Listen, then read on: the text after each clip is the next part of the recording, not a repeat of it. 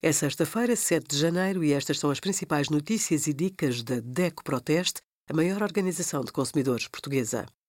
Hoje, em DECO.proteste.pt, sugerimos os aumentos entre 0,24% e 1% das pensões para 2022, como reclamar dos defeitos na Casa Nova e a parceria DECO Mais e Ludicenter com 10% de desconto em compras online de brinquedos e serviços lúdicos. O seu prédio está a preparar a reunião de condomínio. Até 30 de junho de 2022 pode ser feita à distância. A medida foi implementada em fevereiro de 2021 devido à pandemia. As normas em vigor asseguram a possibilidade de realização de reuniões através, por exemplo, de plataformas digitais para evitar que as deliberações sejam impugnadas. As assembleias virtuais podem e devem manter-se quando voltarmos à normalidade pois é cada vez mais comum o recurso às novas tecnologias.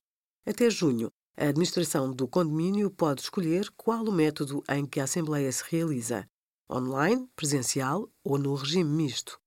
A maioria dos proprietários também pode pedi-lo. As atas devem ser assinadas digitalmente, embora se mantenha a possibilidade de o fazer de forma manuscrita. Obrigada por acompanhar a DEC Proteste a contribuir para consumidores mais informados, participativos e exigentes.